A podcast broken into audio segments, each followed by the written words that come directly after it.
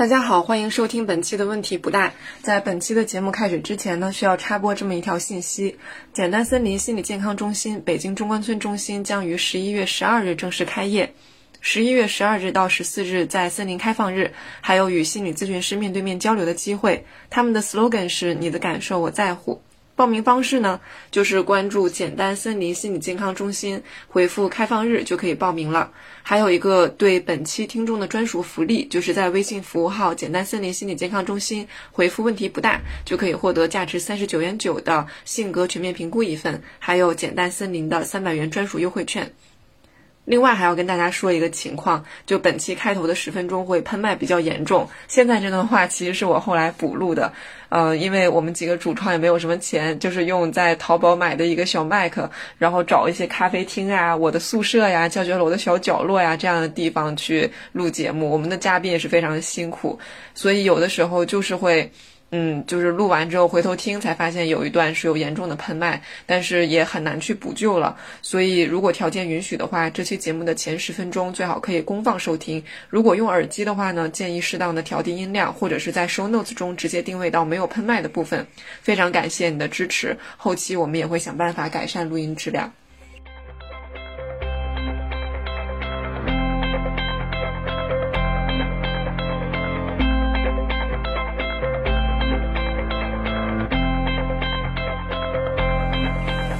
大家好，欢迎收听问题不大，我是牧羊。大家好，我是博二。然后今天是没关系，我们都有病这个系列的第三期节目，我们非常荣幸的邀请到嘉宾伯杰，欢迎伯杰介绍一下自己。啊，大家好，我叫伯杰，然后我现在是北大的一名本科生。嗯。然后再带大家复习一下，没关系，我们都有病这个系列。这个系列的每一期，我们会邀请一位自己有一些心理问题、心理困扰，甚至于心理障碍的朋友，来讲一讲患有这样的呃病症，或者是有这些困扰和问题的体验。嗯，这一期节目是希望能够起到两个作用。第一个呢是就是跟大家也讲一讲，就他们到底是怎么回事儿，都有一些什么样的典型的症状，然后会造成什么样的影响。第二个呢，也是希望能够起到一定的去污名化的作用，能够让大家看到他们也是在我们身边有丰富的背景故事、活生生的人，然后他们也会有呃和我们一样的就是美好光明的生活和未来。对，曾经的疾病也只是生活中的很小的一个面相，他们的生活是有更加丰富的面相的。温馨提醒：前方高能，存在较为密集的喷麦，时间大约持续八分钟。看前两期的那个嘉宾的基本的信息，我觉得我比他们病的重多了。那具体是怎么个 多了呢？啊。呃，第一次拿到诊断是十六岁，是在一家省级的脑科医院，然后是重度的焦虑、中度的抑郁伴强迫。然后第二次的诊断是我上了大学之后，呃，是十九岁，然后是在北医六院拿到的诊断是中度的抑郁和自杀倾向。而且我有在服药。十六岁的时候为什么去看医生呢？啊，十六岁那次是我自己主动提出要上医院的。就那个时候我高一，然后我在参加竞赛，呃，就高一的第一个学期，然后那个时候是寒假，然后我记得因为我们在竞赛队里面，所以我们的寒假是跟高三一样，只有九天的假期，然后就除此之外都是在培训考试，然后我那九天的假期我就。一直没有睡着，我就醒了九天，就是我有努力的想睡觉，但是我睡不着，要么就是在哭，然后一直在房间里，就是我很难忍住我想哭的欲望，就我但我不想在我爸妈面前哭，我就一直在我的房里，但是我睡不着觉，然后我耳鸣，我那次那时候耳鸣是听到就像那种电子表闹钟滴滴滴滴滴滴滴滴，然后我开始以为是真的哪有块表，因为。的确，我之前就会对这种声音比较敏感，我就在我们家翻箱倒柜的找，我想是不是我哪块表坏掉了，可能找了几天，然后没找到，然后就福至心灵的想，是不是要捂住我的耳朵，然后那个声音变大了，我就知道好的，应该是我脑子里的声音。哦啊，那个九天过去之后，我继续回到学校继续竞赛，然后继续上课和考试，我就请了一天假，我就跟老师请了一天假，我现在还记得还挺清楚的。因为事实上我现在对那一段的记忆很模糊，而且没有颜色。就这个不是不是修辞手法，是真的。我的印象里面，那个时候我能想象的画面都是黑白的。我去看了《美人鱼》，就是周星驰那个贺岁电影，就是一个大喜剧。就我一进去，那个灯一黑，我就开始哭，就因为我觉得没有人能看到我了。因为在学校总是有室友或者其他同学，然后我就那个就周围人在笑，然后我就一直哭哭哭哭哭到结尾。然后我从那个电影院出来，我就给我妈打电话，我说我要上医院。然后，然后我妈就第二天就过来陪我，然后我们就上了医院。嗯，我可以冒昧的问一下，就是当时为什么哭吗？就是有什么具体的事件引起？没有，没有任何事情。就我知道有的时候可能，比如说一可能算是有很很小的那种出发点，比如说没考好或者怎么样，就没有一点都没有。我记得我当时我们就是过年一回去考的第一次。组里的考试，我还是第一名还是第二名？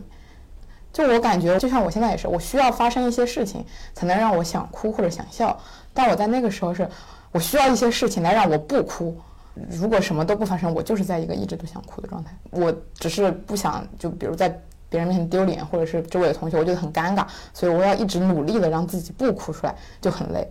但进到电影院的时候，那唯一说发生的事情就是黑了，就是没人能看到我了，那那我就会。就能哭出来。伯杰刚刚刚的有一个形容让我觉得个人的默认的状态，从比方说我们三个人现在在平静的谈话的状态，好像突然变成了我的默认状态，就是一片泪水的湖泊的那种感觉。好像《肖申克的救赎》里面的那个安迪说，他就像一个龙卷风一样，突然席卷了我，我甚至好像都不知道，没有一个触发事件啊，也没有一个天气预报。那波杰当时，比方说，医生有给你可能在这方面有提供一些线索吗？还是说他原因吗？对，好像这种情绪的旋风或者说情绪的洪水突然就过来了。就是我第一次就我拿的这个诊断，我整个高中是没有吃过药的。呃，可能也是因为没有成年嘛，所以会征求一下家长的意见。因为我父母不是很想我吃药，而且的确，就当时在高中，就是我没有，我也没有休学，就也没有间隔下来，就还是有很多。事情要就学习任务要做的话，就可能药物会影响到。我不知道我爸那时候也发什么神经，就是给我买了很多阿胶，就是补血，就很搞笑。我周围的同学有的父母会买那些什么核桃啊，或者那种营养脑神经。我妈我爸每天给我补血，现在觉得蛮有意思的。补充一个背景信息：波姐的爸爸也是一名医生。对，对我爸我爸也是一名医生，然后就给我干出这种。对，是一名西医，然后就干出一些这种感觉很很很不医生的事情。对，所以当时就是年幼的你也不知道到底是怎么回事。对，我不知道我怎么回事，但是，呃，我当时的情况已经非常非常重，可能很难，就是情绪上的就是这种难受已经不是最重要的症状。我有非常强的躯体化的症状，我睡不着觉嘛，我晚上睡不着觉，然后我的交感神经紊乱。就是，然后我爸又是个医生，他就比较喜欢抓这种这种生生物一些的点，就交感神经紊乱，就是白天应该应该是主交感神经工作，能够集中注意力，晚上是副交感神经工作，你就会做梦，你思维就会发散。我是反的，就我白天副交感神经会非常活跃，我脑子就集中不了注意力，会特别涣散，会想很多乱七八糟的事情。呃，但是到了晚上睡觉的时候，我能睡着。但是我的主交感神经很活跃，我当时的晚上睡觉了，我的梦里面全是数字，可能是数学题，可能是成绩，可能是分数，可能是排名，但是就是很多很多很多数字，就我感觉我每次晚上睡觉都像在考场考试，就每天早上起来是那种如释重负，就是我终于又睡完一觉，就跟打了一场仗似的那种感觉，然后睡觉不好，然后起来每天起床会干呕，早上干呕就没有没有吃东西的时候吐胆汁，对，然后我会那个时候非常非常害怕。我不敢坐在教室里面，我坐在教室里面我就发抖，然后我坐在教室里面发抖，然后当时是一个非常我自己都不知道是为什么的一个状态。所以那个害怕好像也没有一个特定的对象。我觉得我当时给我找的原因就是我生病了，已经是我当时能够我我的我的思维能力在当时能够给出的我的结果。但是 为什么我会抑郁这个事情吧？我觉得我承认我到现在都没有一个很完整的解释。就包括我之后，包括复发看医生，包括我做心理咨询，包括我自己学这些东西，但是都没有一个特别特别 thorough 的一个，就是我我有一些初步的现在的解释，但总觉得它还能继续深挖。我知道有的时候可能，呃，比如说基因在抑郁症里面的那个解释力也很大。对，我知道抑郁症在重型抑郁发作的时候是会有一些很严重的躯体症状的。对但我觉得就是可能大家听上去会觉得这件事情有一些和我们认知里面一般的抑郁症不一样，因为所以这才叫五毒俱全嘛，就是 就是就真的他病重了，不是？那你感冒大家会觉得很正常，那感冒到肺炎，那以前中世纪还肺炎死人呢，那那现在听起来也很魔幻。就一个病特别特别发展到特别严重的时候，就所以我觉得我在这儿一个很很很很正性的一个点就是我那么严重，但是现在都好了。啊，对，为啥呢？就是为什么？就是你当时你你你高中的时候又没有药物控制，对，然后可能补血有用吧，我 觉得。那那你是如何坚持到高考的，完成高考的？我觉得这个跟我为什么抑郁是有关系的，就是我当时给我找的那个原因是，我觉得我不会处理我的负面情绪，我不会处理，导致我的处理方式就是回避，就是我拒绝承认我会难过，就平常的这种难过，然后我会脆弱，我会生气，我会因为我做不到的事情啊低落，我都拒绝承认，就我就觉得我就应该是，我觉得没有这种。负面情绪的人才是一个很厉害、很优秀的人，是我想成为的人，啊，这也是我会有强迫思维的原因。嗯，我想好奇一下，你的强迫思维具体的表现可能是什么样子的？嗯，对，就我也很生气，因为我是一个没有强迫行为的，我单纯只有强迫思维的，可能也不算强迫症吧，就是有这样的情况，就是通俗一点说啊，就是在很多那种那种营销软文里面提到的极度自律。我觉得就是强迫状态的体现，就比如说，我会给自己设定一些其实没有什么意义的呃事项，比如说我今天的，就是我我这个饮料瓶子，我待会儿一定要丢到我下楼经过的第二个垃圾桶，一定要完成这件事情。如果我不完成，我的情绪就会崩溃，就我会非常非常难受，我可能会暴躁，我可能会生气，但是就是我接受不了。但是这个思维就妙就妙在这个事情本身就是我自己设定的，而且它往往它可以是没有意义的，它也可以是有意义的。比如说我要学习，所以就是我觉得我能坚持到高考的很重要的原因就是我的我的强迫思维，就是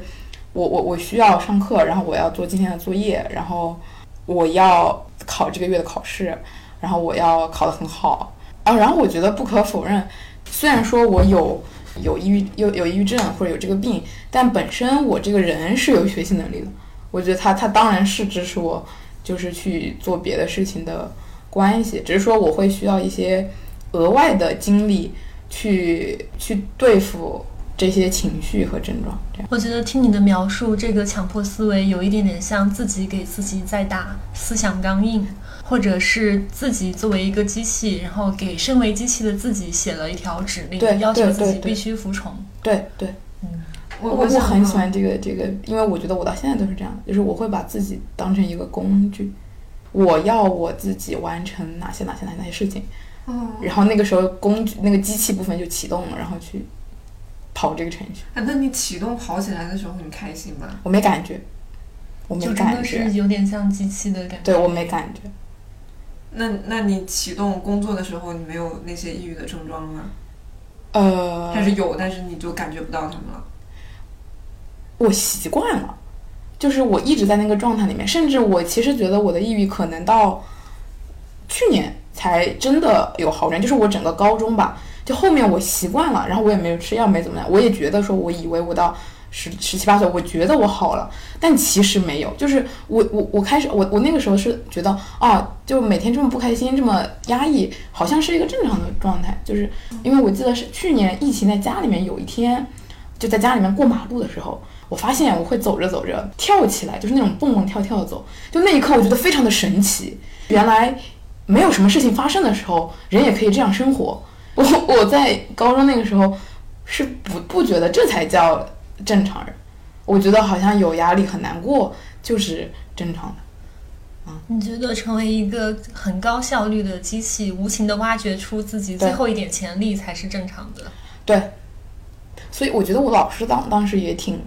了解我的，我现在也觉得很神奇啊。但现在就 当时觉得很奇怪，现在回想起来觉得可能别人也能够看出来我这样的性格或者说做事情的方式。我们老师经常，高中老师嘛，可能开班会就给大家打一些鸡血啊，说要努力啊，刺激一下大家，说隔壁班什么同学学到一两点啊，什么什么的。但是就那种啊，班会课一讲完，我也被鼓舞一下，本来就是个机器嘛，然后又被鼓舞了一下。但是，一下课，老师就会把我单独叫到办公室，说：“你不要听我在办公在 在课上骗大家的，就是啊，你要休息。”就会专门专门跟我一个人说。还有，我高中还发生过那种老师就晚自习突然冲进教室把我叫出来，说：“你去看电影吧。”那这种事情让我去休息。就我，我现在也很感谢我高中的老师。就观察到，可能你自己给自己打鸡血就已经快达到一个过载的状态了。对对对，真的是非常好的老师。嗯，虽然你的内心感受、主观感受可能是很痛苦的，但是客观上别人看你会觉得你一直在特别努力。对他们就觉得，就我已经，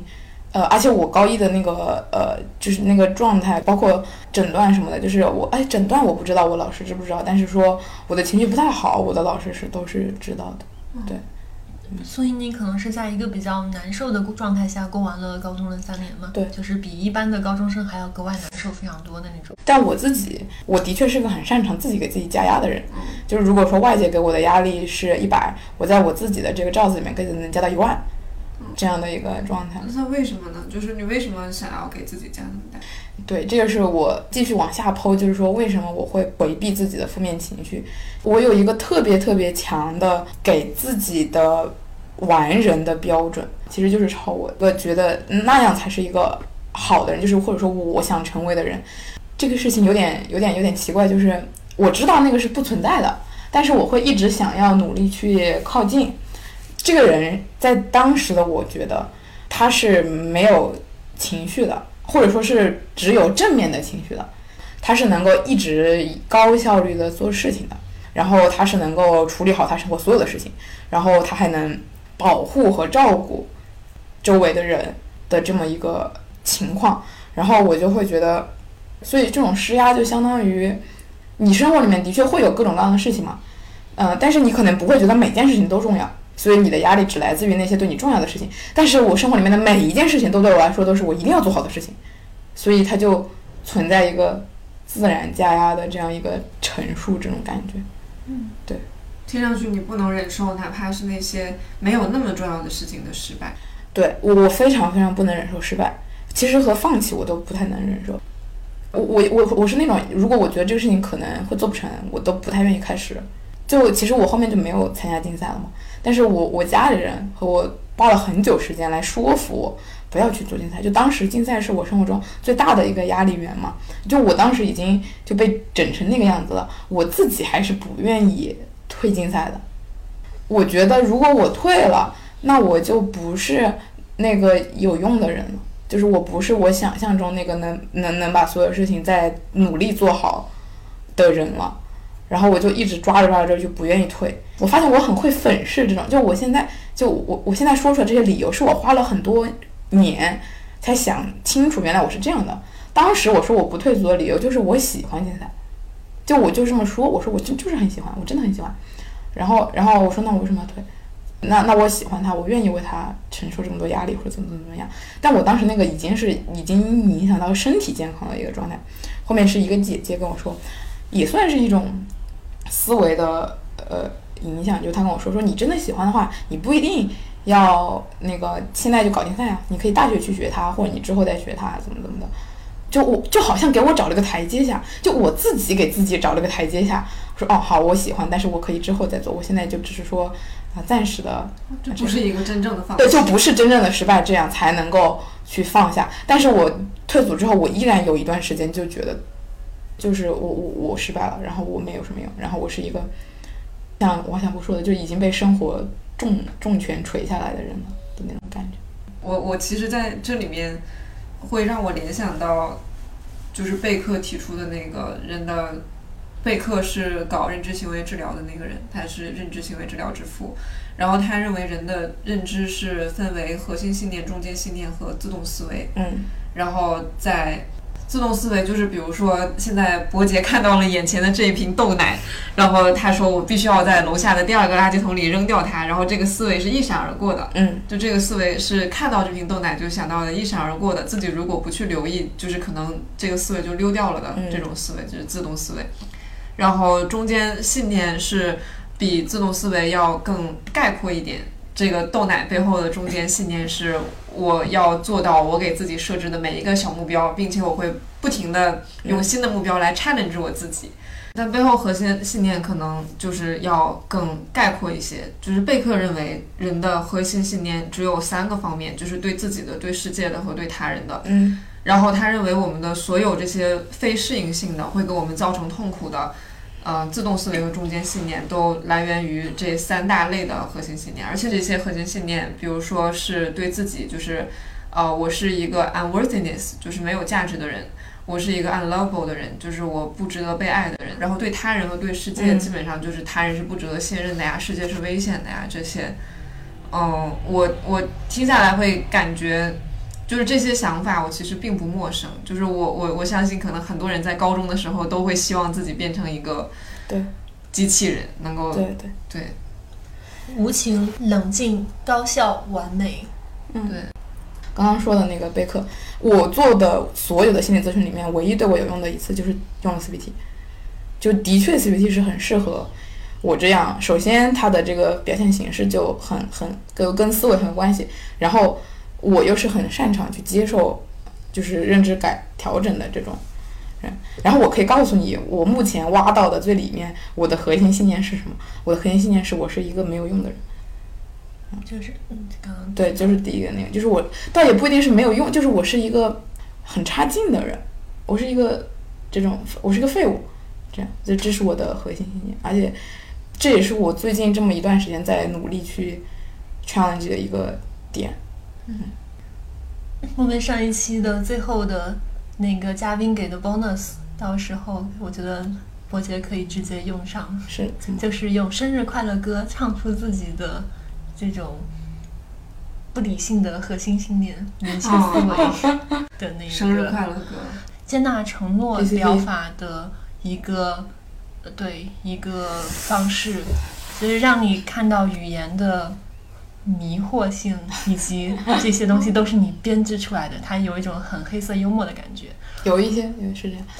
哦，对，我觉得我甚至可以，我们要在现场唱这个吗？我我可以，就是上次录完那期之后，我回去梳理了一下，嗯，我的非核我的核心信念，其实我的核心信念有有一点跟跟其实跟你挺像的，嗯应该是我是一个垃圾，人生没有意义，就是这样。就还押韵是吗？对对对，就还有押韵。可以可以可以可以 单押可以。对，因为我的日常表现出来是那种别人都会觉得我很自负的那种。那老自恋了，这个这这个我作证了。伯杰同学日常生活中是一个非常自恋的人，对，就是就举个我自恋的例子，我记得我们上次我组会就遇见那个牧羊，然后牧羊说说，哎，你今天挺好看的。然后我的回答是我每一天都很好看，就我我日常就是和人这么相处的。就是社交牛逼症的。对对，是有有有一点那种那种味道的。对对，然后然后又又又很又很喜欢那种上台啊，然后发言啊，或者所以大家适当关爱一下周围有社交牛逼症的同学和朋友，说不定他们内心的核心信念是我没有用啊，处。这个是有道理的。就这个是贝克说会有过度补偿，是，我我觉得就是有补偿的，就是我的，就是我的最里面的那一层是我觉得我是个废物。那为了不让我一直处在自我攻击的状态，我就需要跟自己说说啊、我很好，我很这好那好，然后别人都喜欢我，然后我也会为了获得别人的爱和关心，做一些事情啊，或者怎么样的，就也是我自律的一个动力。就是为什么我会强迫，我觉得有时也是有这个原因，我需要获得外界的认可，就我一定我我强迫的是我一定要达到那个结果，我一定要那个结果，然后那个结果要被别人能看到，然后别人就会觉得我厉害，会崇拜我、喜欢我，然后就可以缓解一下我对我自己的不认可，就能拉到一个平衡。嗯，对，但但其实就这是一条很绕的路啊，就我我，所以我现在我跟我周围的朋友们说，不要再乱就是吹我的彩虹屁，我就是太依赖大家的这种，就每天在夸我夸我，我的朋友们都非常的就给我面子，就是然后然后就我就会特别就反而会愿就让我自己心里就那个那个核心信念还会一直在那儿。我觉得我现在要努力的是不依靠别人给我的这种呃反馈才去认可自己。你需要去修改源代码。对对是这样，就你要把最底层的这个我没有用变，我是一个没用的人，变成我是个有用的人，我本身就是非常宝贵的，是是，嗯，我本身就是一个奇迹。而且所以我会特别接受不了别人批评我或者不喜欢我，我特别特别敏感，我不会生气，我就会一下觉得啊我被发现了，啊，我是个废物，这个事情被人发现了，我就会特别紧张，然后很难过。但我我总觉得我还能继续玩，那我为什么会觉得我是个没有用的人？就我觉得也只是说到这儿为止，我现在活的一个解释，他还还是可以继续往下的。我感觉如果你去找一个这种精神动力或者是关系流派的这个呃咨询师之啊，后，他可能会他可能会告诉你是这是因为你很小很小的时候，比方说没有得到照料者足够的关注啊、爱啊，或者是什么样的，但是都是一些不可证伪的理论，就是无法证实也无法证伪但我。就跟我做 CBT 也会要讨论到这一部分，只是说没有特别深。我觉得形成一个信念吧，它当然会需要外界发生一些事情，但是跟就是学心理的话，你更重要的是你怎么去。别人给你这样信息，那你怎么去理解和转化的？这个是比较重要的。我的确，谁小时候不能举出来一些父母什么疏忽啊、不关心啊什么什么的，呃，这样的例子？我我爸妈当然小时候也这样例子，而且，呃，就基因上来说，我觉得我爸就强迫，老强迫了，就他至少给我就是遗传了他这个强迫的 基因，然后就对我也比较理性，就讲道理。他也是个机器人，他比我还机器人。那你弟得做好预防哦。对，所以我现在就明白了很多，然后就但但是我不会觉得我我可以回溯，嗯，有哪些他们对我做过的事情，呃，让我觉得呃我当时可能会难受。就比如说我我很小三四岁四五岁的时候哭，我爸跟我说哭是没有用的，呃，没有人会愿意跟总是哭的人一起玩，啊、哭不能解决问题，你要做解决问题的事情。这就是在写你的源代码。对，就是很小很小的时候，就是，然后我就我那个时候还是很很怎么说，很敬佩和认可我爸爸的，我觉得他说的就是对的，然后我就会憋住，就是我到现在都就是这是一个自然的，就是你习惯了，就像原来嘛，就是这是一个惯跑惯常跑的程序，就得忍住，你不能不能哭，但是这个事情和可能有很多种类似的事情，并不足以支撑我觉得说我爸妈不好或者我爸妈不爱我，我觉得这是一个很特别常见的污名化，就是说原生家庭这种问题。当我去成为父母的时候，我也会做很多不好的事情。我觉得我现在也就是个不错的人。我爸妈他就算会犯一些错或者怎么样，他们也是第一次当爸妈。而且我现在去回溯说他们对我做了什么，不是去找一个那个替罪羊，那个那个就是叫什么呃罪魁祸首。对，就去找一个凶手，或者是就把所有的就是去接受，去找一个原因。我的我的原因一定不是我爸爸妈妈，只是说呃，而且我依然觉得他们是很爱我的，他们在我的成长中也付出了很多很多。只是说我们我和任何人的相处或者怎么样，都会有一些碰撞和摩擦。而且我觉得恰恰是因为他们是对我很重要的人，他们很爱我，他们才能写我的源代码。他他们可能在我写代码的时候留了一些 bug，但他们最重要的是，首先他们给了我这条命，就让我能够去能真的跑这程序。另外，他们还给了我去 debug 的能力，我觉得这个是可能比那些 bug 更重要的东西。然后我现在就可以不断的写我自己的代码和去滴以前的 bug。呀，多励志啊！我自己都 真的很励志，就是 debug 的能力比这个 bug 本身更重要。对，而且我觉得 debug 的能力也不能说就是靠我自己一个人获得的，就 bug 是我爸妈留的，但 debug 的能力也是我爸妈给的，就这种感觉。本质上都是这个世界在透过你爸妈作用于你。对，那那我觉得这个世界还是很爱我的。哎，那那那你就是十十六岁第一次诊断到十九岁第二次中间发生了什么呢？就是高考，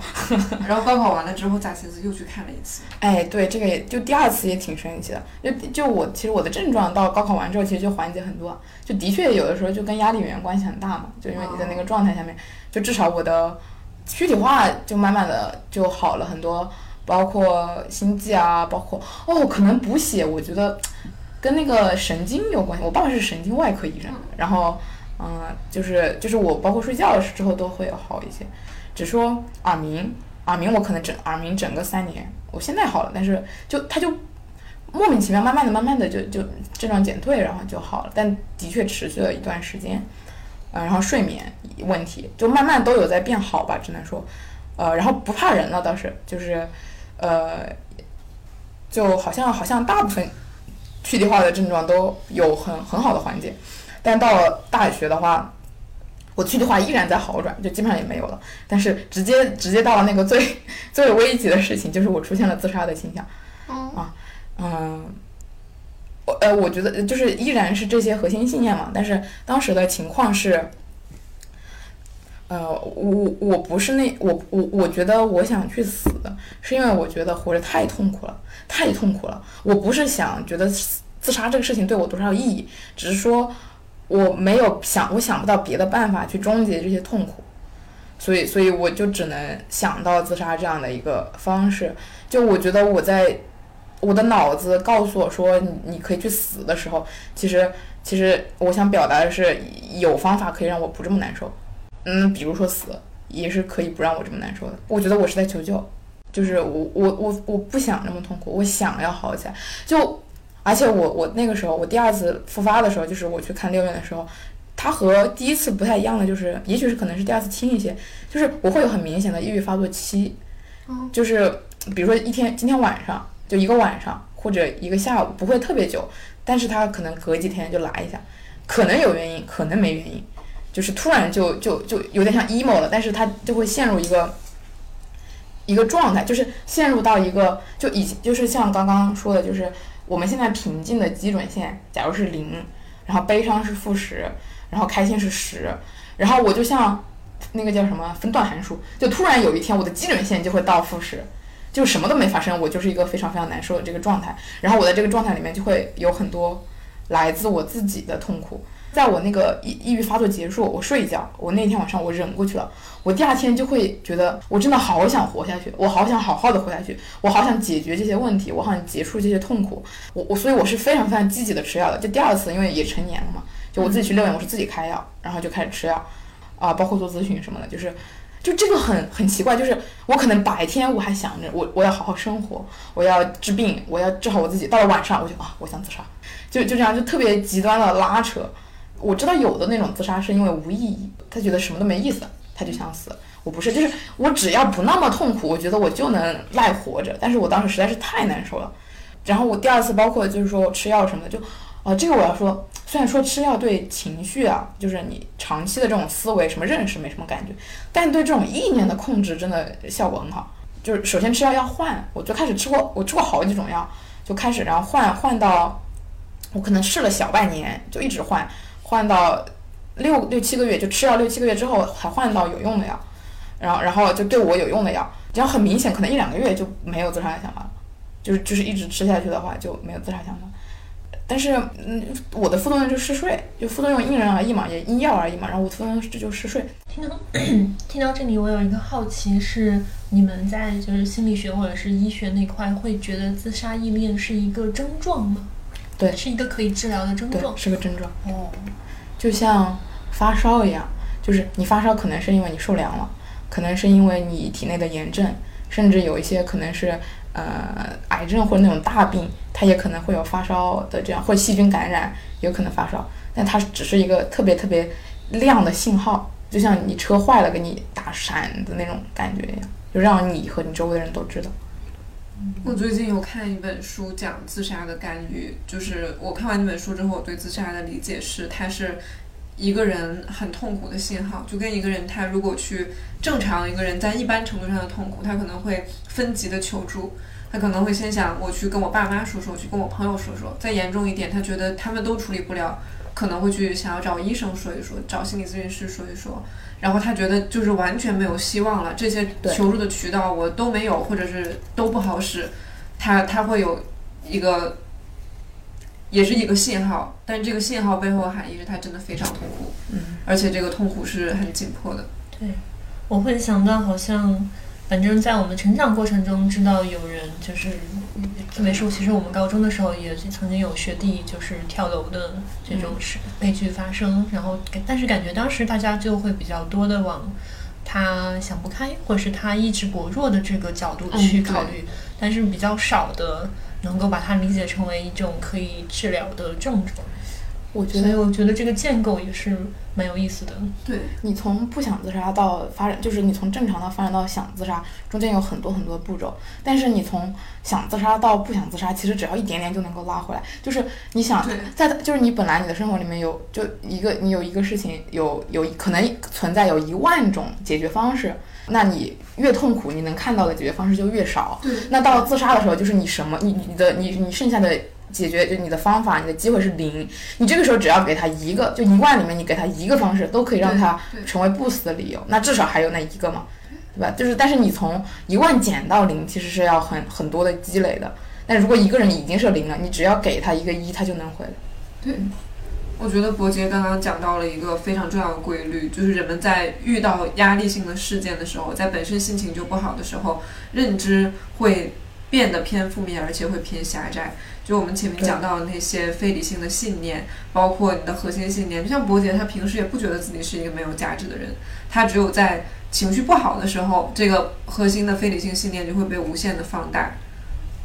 很多时候我们 emo 起来就觉得，哎呀，完了，我就是一个怎么怎么样的人，这个世界完了，我完了。那这个可能就是它大概率是一个非理性的负面的信念。对，就我觉得得解释一下，就是其实现在现代医学啊，就是你吃药西医的话，其实是一个道理。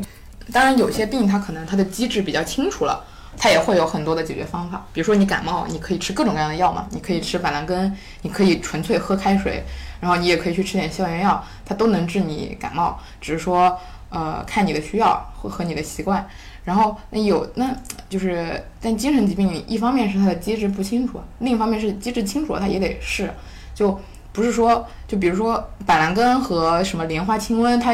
不是说哪个就一定是最好的和不好的，只是说呃哪个适合你一些。就精神疾病的药也是这样，就是不同的药它的效果不一样，它就是对有一部分人有用，有一部分人没用，对一些症状有用，对一些症状没用。或者是它有一些副作用。其实我觉得这个也是我当时医生给我很好，就是他会问你你现在是什么个工作状态，就你有什么需求。就比如说，呃，我吃药嗜睡。那如果说我是一个呃什么律师，或者我是个司机，那我当然不能吃这种药嘛，那我不能开着开着车就睡觉了。那我就跟医生会说，那医生就会考虑给你开嗯没有这个副作用的药。那比如说，假如我是个休学在家学生，那我睡觉就睡呗，我一天没什么事儿干，那那就这个药就很适合我。所以就是说遵医嘱，而且跟医生可以就全面的说你的需求和情况。然后还是得换，就是你就不要觉得说吃一种药就没用，就觉得所有药都都没用。就现在有很多很多种精神疾病的药，可能就抑郁的就有上百种，就是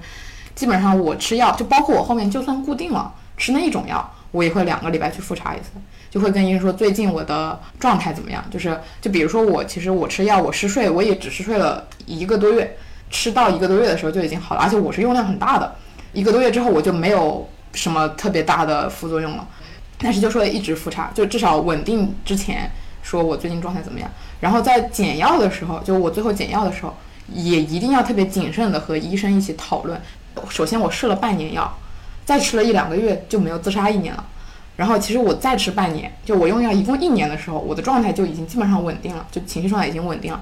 我一直吃了可能两年多，就我后面我停停药这个事情，减药和停药这个事情花了比我前面吃药更久更久的时间。就首先要首先一点点减，可能减三分之一，你得吃三个月甚至半年，就医生得保证你这个状态是稳定的，他才能再减。就你每一次动你的药，无论是加还是减还是换，都一定要去看医生。所以甚至是你就算是吃同一种药，你没啥事儿，你也去跟医生说一声我没啥事儿。就基本上医生会说频率是两周一次，但这个也可以具体看工作安排这样。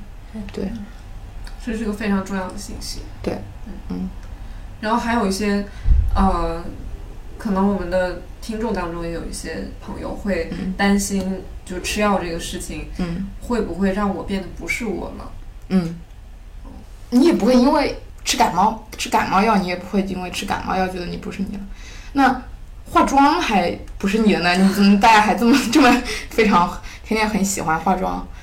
我们三个人今天各喝了一瓶豆奶，我们已经都不是那个之前没喝对豆奶对对的我们。而而且而且药其实没那么高级，就没没有厉害到可以改变你的那个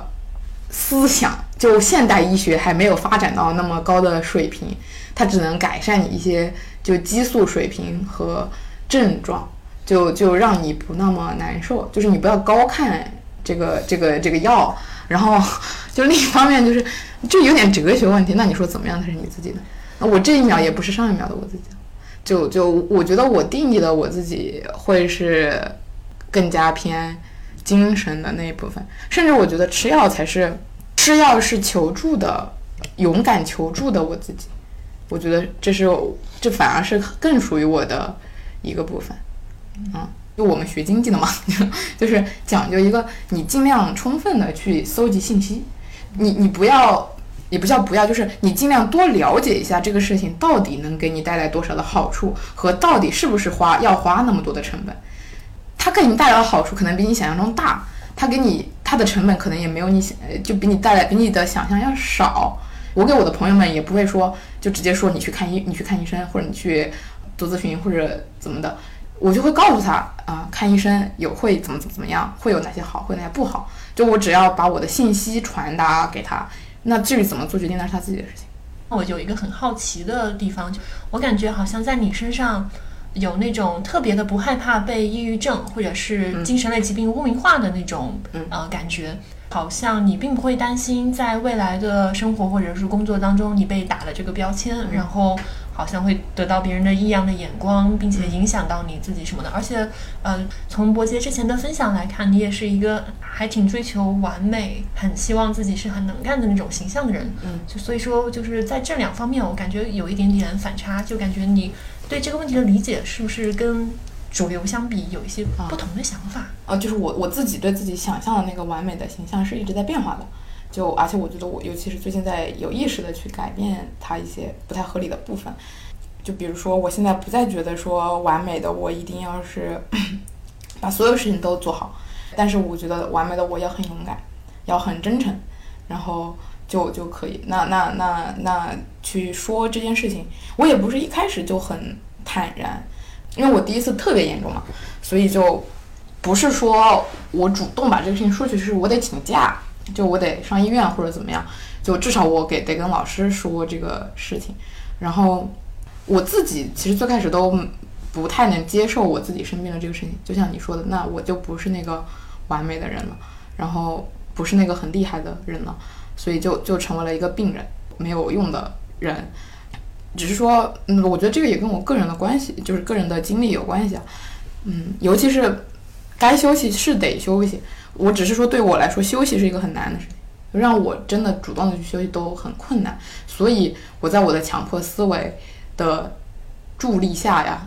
抑郁症的副作用吧，就是我做了很多的事情。就我事实上，我高考啊，我上大学啊，我做了很多事情，然后这些事情会让我，就我我我的成就会让我更有底气的说出来，啊，就是我有一些这方面的困扰。首就是因为我知道，首先大家对我的第一印象会是一个厉害的、有能力的人，所以我才敢就有接下来的一些，就可能反而我会觉得我袒露一些我的呃，就不是一直是很厉害、很优秀的，会让我更真实、更可爱一些。尤其到最近，就可能上了大学之后，我自己了解这方面，然后包括学一些这些课之后，我会我觉得我在做这样的自我暴露的时候，我会有一些使命感。我希望让能看到这些的人觉得这不是一个特别大不了的事情，嗯，或者是我有这方面的经验，我有这方面的呃经历，然后你有什么想说，就你可以来找我，就就所以就因我在我我发朋友圈上，就大家都知道嘛，所以可能他们自己或者他们的朋友有一些困扰，就会来就会来问我，那我也很愿意给他给大家一些就是建议或或者我自己的经验，这样。我我现在也现在反而会这样，就是我只是一个很普通的呃社畜或者怎么样，但是我都抑郁了，我还在工作，不牛逼吗？这太牛逼了吧！这也然后反而能够更好的去接受这个事情，就甚至我觉得我我我以前有过那样的经历或者怎么样，我现在能够每天把我三顿饭都吃了，我还能睡着觉，就很牛逼啊！那就对吧？就是这种感觉。而且我觉得你这样很真诚的分享，然后很大方的去谈论这些，其实也是就是让房间里面的大象变显形了。因为某种意义上，感觉抑郁像是我们这个时代的症候一样，呃，像像像是一种现代病。嗯。然后让他更显形的时候，好像就更多的人能看到哦，原来面对他还有一个这样的态度，一个哦，那我很勇敢无畏的觉得他其实也是我经历中间很珍贵的一部分，甚至由于它的存在，能够让你们看到我更更丰满的珍贵的形象。就像孔子，他不是有一个学生，我不记得具体叫什么，是个商人还是怎么，就是他救了人，然后官府就要给他奖励，还是那个那一家就是要给他钱作为回报嘛，然后他那个学生就接了。然后我记得是子路就说你怎么能接呢？就是就是你应该见义勇为，你应该不收钱，你你还收这种呃，就是收收这种，还就到处张贴你，就是让他给你感谢你啊，感谢信啊什么的这种东西嘛。然后我记得孔子说，孔子是批评了子路，孔子的意思是就是要接这个钱，就是要让大家知道，是因为这样的话，大家才会积极的去做这样的事情。就是才会觉得啊，就是那那就是我去救人是一个好事情，你做的是一个好事情，你就敢让别人说，而且这也是一个会让周围的人大家更愿意去积极的去说的这样一个事情，对。因为这个事就本来没什么问题，对，也许等到某一天，就是整个社会感觉就是对于这种抑郁抑郁症或者是焦虑症，看他们就像看啊，这个人不小心不是不小心，有点不幸的得了一场肺炎一样，就是我们可以很直白的谈论的话，那么那个时候可能就也就根本不会有我刚刚提出来的那个问题了，就是是啊就就是可以很大方的说，哦，我前段时间得了一个肺炎啊。我还想问一个问题是，生病它是会影响时间、影响精力，可嗯能会让你少了很多的时间去发挥自己的潜能。呃，可能一般光是普通的生病，大家都会有懊恼啊、悲伤、愤怒、无助这些负面的情绪，然后觉得有些机会永远的丧失了。嗯，那么相比于那些躯体性的疾病，像是骨折这样的，那么像曾经有抑郁经历的话，嗯，你会不会就是说针对这个疾病你自己有过负面情绪？就不喜欢对，就是不喜欢自己这样，然后我我可以分享，跟我也是我最近刚有的一个想法。我觉得我甚至很愿意在这个身上以后做一些研究，就是肺炎和抑郁症还是有不一样的。它肺炎是一个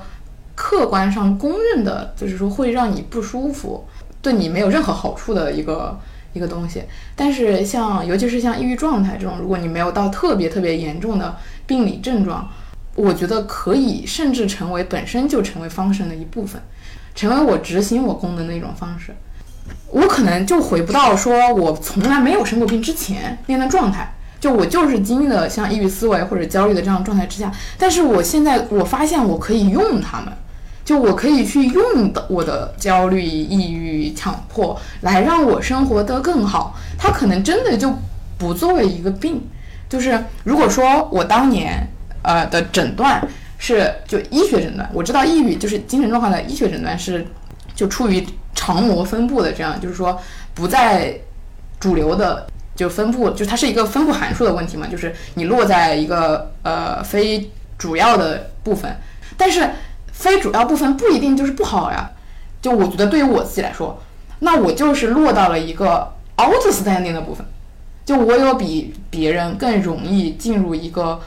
低落的状态。反正对我个人来说，我能感受到很明显的一点，就是我在我低落的时候非常能够写东西。我我觉得，甚至一些导演或者艺术创作的人，他多多少少也是利用了他的这种情绪和这种思维的。就他他可以本来就不是一个病，就只是说要要学的和研究的是怎么样去利用它放生起来，而不是说把它去掉。但是它会造成显著的主观痛苦。所以这个跟程度有关，就是肺炎它就是轻度肺炎，它也很难受。但是你其实你略略 emo 的时候，它是我我觉得是有好处的。就像如果我要写东西的时候，我会让自己听一些难过的歌啊，或者是就让自己平静点。不知道为什么让我想到了一句话，叫做“飞花落叶皆可防身”，什么所有的东西都可以为我所用。这里面是是就是哪怕是像抑郁症这样的正午之魔，就感觉你的完全活出了自己的主体性。所以它不是它，就是我我我我不讨厌我的病，但是我的这些东西是是 part of the gifts，是我的天赋和能力。我突然想到，也许就是非常活出主体性的人，他得一个肺炎，他也可以变让这个东西变成一个很好的，向领导证明我工作的非常有努力哦。然后我刚好可以放一个小的假了。还还有很多那种哲学家、社会学家，他们也就是在生病的状态下去写一些著作，像冰心的那个《病榻散记》，像苏珊·桑塔格写的《疾病的隐喻》，都是在他们自己生病的状态下。对我一直怀疑叔本华有抑郁症，叔本华肯定有抑郁症，他那个。嗯那你还是得给他控制到一定能忍受的，不造成主观的显著痛苦。对，所以我也也只是最近刚刚有这么一个想法，但我觉得这个想法至少就是你稍微控制住他一点了。对，这个想法对我来说就有好处，就就都不是病耻感了。就首先他不是病，那他就没必要耻了。哦，甚至还有点自自 骄傲，又自恋了。嗯，那你们都不抑郁，我抑郁，牛不牛？嗯，牛，是挺牛的。嗯。好的在所有困难时刻，什么一直是在支撑着你？刚刚说了嘛，嗯，强迫。那还有我的家人朋友，我觉得这个也也也挺重要的，就是，嗯，对，我觉得家人朋友是有用的，很有用的。他们没有，他们没有学任何心理学的知识，但是他们也是对我来说非常有用的。嗯，那呃，但但一般大家不用有用来形容家人和朋友。我是个机器人，原来是这样啊。对。就说在对我病好起来这个事情上都是有用的。我我觉得就像包括我现在已经没有很就是很很不机器人了，已经只是说，哦，我我觉得在我从机器转向接纳自己的人性那一部分，我周围的爱真的很重要很重要。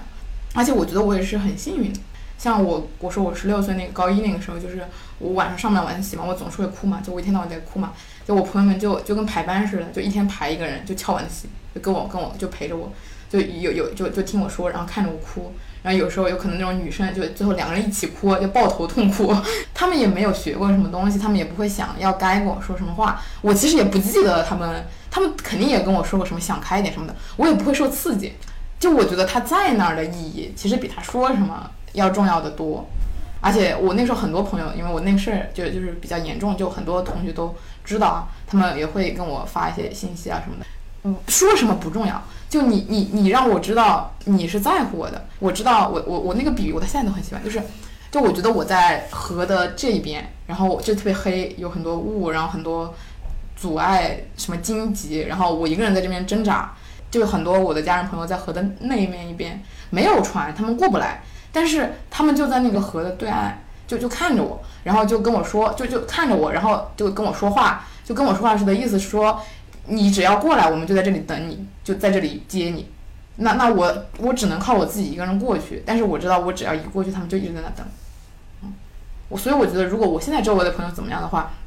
我也觉得，就是说，其实你去表达你的关心，你也不必那么小心翼翼。就你人是很神奇的，就是就是你能感受到他的心，就比起语言上的东西。啊，就我妈就算是那种你就是总是说啊你怎么那么脆弱怎么怎么，但其实你也知道她是在乎你的，然后她是真心希望你好的，啊，反而语言就不是那么重要的东西了。感觉就这个抑郁反而带出了很多你的 humanity 的是，对吧？他也就 function 起来了。嗯，对，然后然后我第二次抑郁就很感谢我男朋友，就是我我每一次去复查，他跟我是直接进去的，因为吃药什么的得需要有一个。就是另外的人看着你吃药，然后每一次就每就两周翘次课，然后跟我去看医生，这样。男性楷模，我其实觉得你刚刚讲的那个比喻非常非常的美，然后我们非常开心在河的这一边已经把伯杰安稳的拥抱在拥抱过来了。对，最后还是我们问题不大的固定环节，邀请嘉宾向我们分享一个啊觉得对自己来讲很有效的小练习，十分钟之内就可以完成的那种。就是你去外面跑两圈，就是字面意思，跑操场也行，跑街道也行，就动起来，动起来。抑郁的反面并不是要开心，是要有活力。你跑步这个事情是会让你觉得我能够控制我的手啊、脚啊、身体啊，就会有掌有这种掌控感。然后你就稍微跑两下，然后回来洗个澡。而且跑步会让你累嘛，就也就是说也能促进睡眠。就另外一个是我发现，就我最近压力比较大嘛，然后我发现我下意识做的一个动作就是就是蹲下来抱自己。我可能做作业啊，然后我就。呃，坐坐着，然后我就我就离开我的椅子，然后就就现在这样，然后就这样蹲下来，就这样抱自己，就抱一会儿，就就感觉缩在一个比较安全的地方。哎，我好像以前还看到过一个针对这个的科学解释，是它好像能够就是直接刺激到你脑脑部里面的某一个区域，就是能够比较快速的让你回到一个有安全感或者是感觉良好的状态。这个真的很快也很简单。对，真的吗？蹲下来抱自己。而且我是下意识，我没有看任何给我的然后好像头部要就是尽量的靠近自己的脚，对，就把自己给蜷起来，对，就缩成一团，给你安全感什么的。而且而且我觉得蹲在地上吧，会有一种很强的感觉，就是别人都看不到我，就就好像真的能够直接缩到一个只有我自己一个人在的角落的那种所以听众朋友们，如果说现在感觉到比较有活力，而且也期待很快能洗澡的话，可以选择出去跑两圈。如果只是有点 emo、有点低落的话，可以选择蹲下来把自己抱住。对对。哦，好有道理哦。对，买一送一，买一得二。